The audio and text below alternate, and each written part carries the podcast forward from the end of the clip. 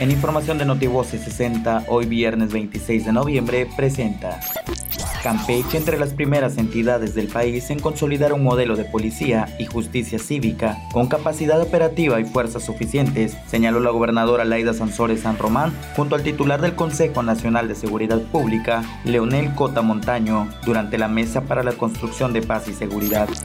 Titular del Consejo Nacional de Seguridad Pública, Leonel Cota Montaño, felicitó a la gobernadora por el avance en tan poco tiempo, por la baja en delitos dolosos, extorsiones y otros, y estimó que el año próximo, con mayores recursos, el programa Fortamun se incrementarán los recursos a seguridad.